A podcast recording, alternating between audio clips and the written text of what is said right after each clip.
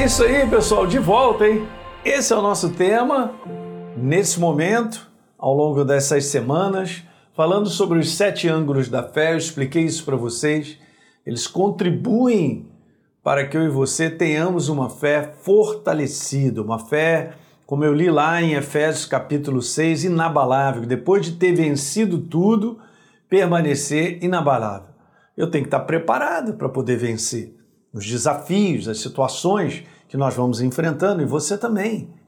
Entende, gente? Então, é, é, é esse é um segredo simples, mas uh, de um modo geral, o povo de Deus não presta atenção na sua edificação de espírito. Uma vez que eu sou um ser espiritual vivo, um ser espiritual pensante, eu preciso da verdade, governando e dirigindo a minha maneira de pensar. E o inferno, ele vai fazer o tempo todo tirar, extrair essa verdade da minha maneira de pensar. Ele vai corromper essa verdade na minha maneira de pensar. Ele fez assim com Adão e Eva. É isso que Deus disse? Que vocês não podem comer desse fruto, que vocês vão morrer? Depois ele diz assim: claro que vocês não vão morrer, porque Deus. Aí jogou uma conversinha. E essa conversinha gerou convencimento, gente. A conversinha mentirosa. Uma conversinha que quebrou com o ser humano, não é verdade? Então, permanecer inabalável depois de ter vencido tudo no dia mal, requer de mim de você uma fé fortalecida. Legal? Então é isso que a gente está falando. Então eu li com vocês sobre João 15 e volto a repetir rapidamente de que eu preciso permanecer nele. E Jesus falou: então eu vou permanecer em você. Como o ramo não pode produzir fruto de si mesmo, se não permanecer na videira, assim vocês não podem dar frutos se vocês não permanecerem em mim. Jesus disse: Eu sou a videira, vocês são os ramos. Quem permanece em mim e eu nele, esse dá muito fruto, porque sem mim, disse Jesus, vocês não podem fazer nada. E eu falei o verso 7, Elinho, permanece em mim, cara. Se as minhas palavras permanecerem em você, você vai pedir o que você quiser, e óbvio que está completamente imerso da vontade dele, Olha lá, será feito. E eu tinha dado algumas declarações sobre a fé que agrada a Deus, não é simplesmente essa que pede, mas é aquela que permanece nele, que tem a ver em estar fortalecido no dia mal. Ok? Construir uma fé inabalável é uma construção equilibrada, eu disse isso. Receber de Deus e permanecer em Deus. Então, fé é fruto de um viver baseado no que a palavra de Deus diz. Ninguém vive se não permanece nele. E aí eu tinha dado essa declaração, quase que finalizando, que a fé que se fortalece, ela se torna inabalável, é a fé construída com base tão somente na palavra. Meu Deus, gente, que simplicidade tão poderosa para fazer com que eu e você avancemos nos propósitos de Deus. Então, a partir de hoje, eu vou começar então nesse, nesse vídeo a falar sobre esses ângulos, ok? Então, vamos colocar assim, é, eu coloquei isso, né, sete ângulos que eu considero que são importantes para construir uma fé inabalável. Vamos lá? Primeiro deles, construir uma fé inabalável requer esse primeiro ângulo. Primeira coisa, gente, você tem que reconhecer, e eu também, aquilo que não é uma fé legítima. Mas como assim, pastor? Pois é, tem muita gente dizendo que tem fé, mas não é legítima, porque a base não é verdadeira. Fé, a base da minha fé é a palavra. Tão somente a palavra. Lembra que eu falei sobre isso? Tão somente a palavra. Mas há muitas pessoas que estão com uma base legítima, que não é verdadeira. É uma base, por exemplo, de vontade, desejo. Eu tenho desejo que as coisas melhorem. Eu quero perguntar: será que a fé é nisso? Ou é só um desejo? Não, eu queria tanto ver a resposta de Deus. Ah, Jesus, que coisa tremenda. Olha, eu estou aguardando.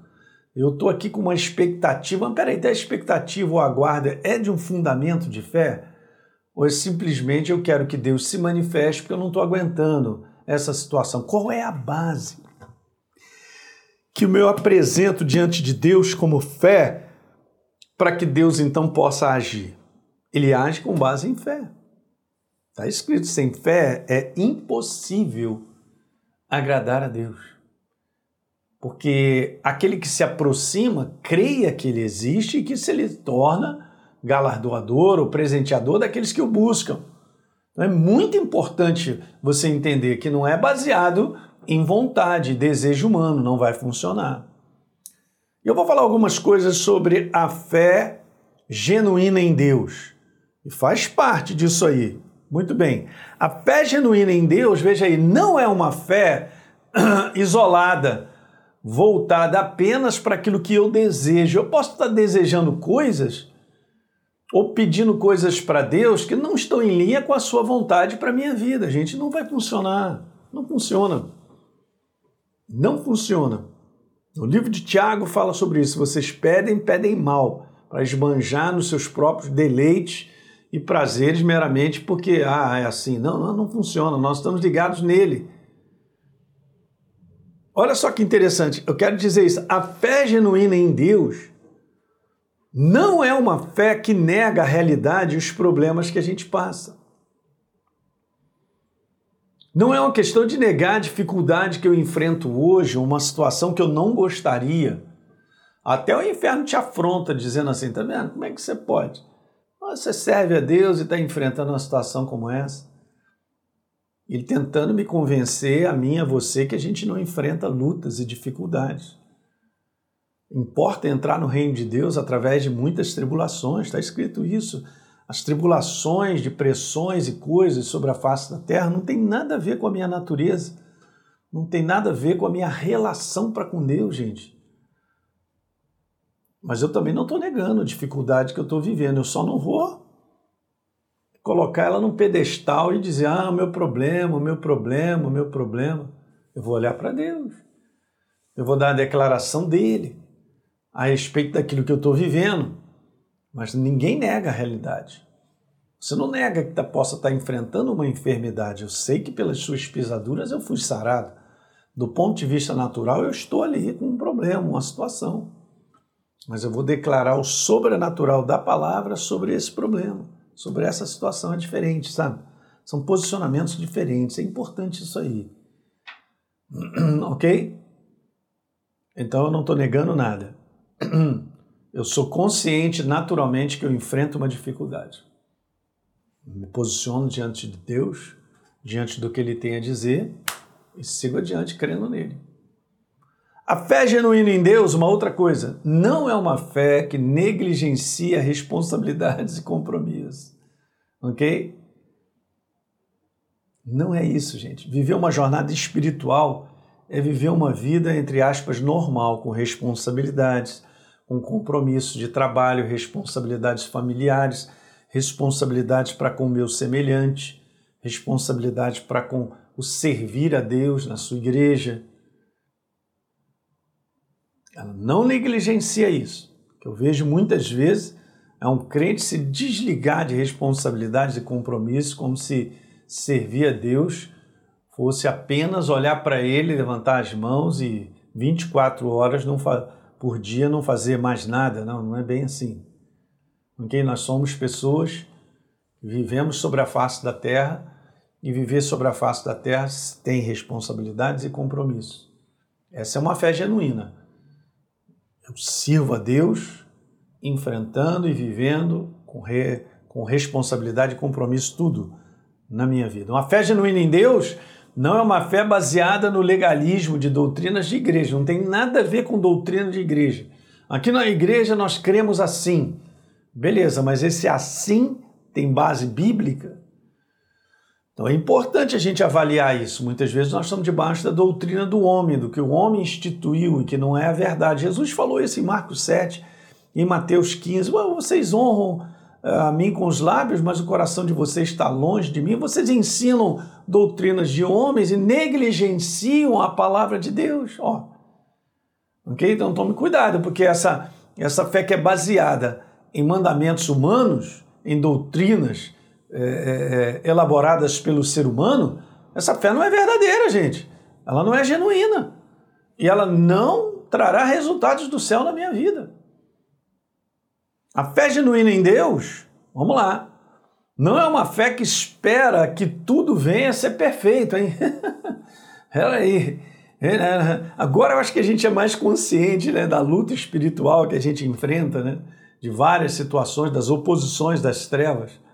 Mas não é uma jornada de perfeição, não é uma jornada de mar de rosa, como a gente fala, de, de tranquilidade. A tranquilidade, sim, é uma tranquilidade interior que você vai crescendo e você vai aprendendo a enfrentar lutas com o descanso do coração. Jesus falou: Vinde a mim, estás cansado, sobrecarregado, eu vos darei descanso. Ele não está falando de um travesseiro, de uma caminha gostosa, ele está falando interior. A fé verdadeira diante de qualquer situação. Se você tem uma fé verdadeira, você tem um entendimento, você tem descanso interior. Mas situações perfeitas, nesse mundo decaído, não dá. Então a fé genuína, a última, sobre esse primeiro ponto, né? Eu tenho que identificar aquilo que não é legítimo de fé. A fé genuína em Deus não é uma fé apenas para tempos difíceis e problemáticos. Ok? Tá indo tudo bem. Ah, pá, não quero nem saber. Tá, começou a complicar Jesus, eu estou de volta, eu estou buscando. não, não, não. Ok? A fé genuína em Deus é hoje, amanhã, depois, daqui a meia hora, uma hora. Nós vivemos nele, permanecemos nele 24 por 7, vamos embora. Essa é a fé verdadeira. Então não é uma fé só que eu vou buscar quando eu estou encontrando o problema. Ou então eu busco porque, não, beleza. Eu até entendo que muitas pessoas se aproximam de Deus por causa dos seus problemas. E Deus é tão misericordioso e compassivo, né? Que Ele vai lá e põe a mão, né, cara? Liberta o encarcerado, Ele cura e tal. Aí depois a pessoa, pum, vai embora. Mas essa não é verdadeira fé não é uma verdadeira, não é uma fé de momento. Eu não tenho uma fé de momento. Eu não tenho uma fé de final de semana. Eu não posso viver com essa mentalidade de uma fé de final de semana e durante a semana eu esqueço, cara. Não dá certo. Você jamais, e eu me põe junto, nós jamais teremos uma fé fortalecida e inabalável. Tendo essa mentalidade de ter fé no dia de domingo, levantar as mãos, falar com Deus, ouvir uma mensagem, embora para casa, volta no outro domingo, se voltar. Uau! Que que é isso, gente? Não. É um relacionamento que eu mantenho de maneira contínua com a pessoa de Deus. Relacionamento, comunhão. Uma comunhão e um relacionamento com a pessoa de Deus. Legal? Então, a partir do próximo vídeo a gente vai falar de um outro ângulo, mas compartilhe isso com seus amigos Legal? É isso aí. Muita gente precisando ouvir, definir coisas, né? Dar uma arrumada, né? Naquilo que acredita ser uma fé genuína. Não, às vezes não é uma fé genuína. Aí não vai funcionar. Tá bom, gente? Um grande abraço. A gente se vê no próximo vídeo. Tchau, tchau.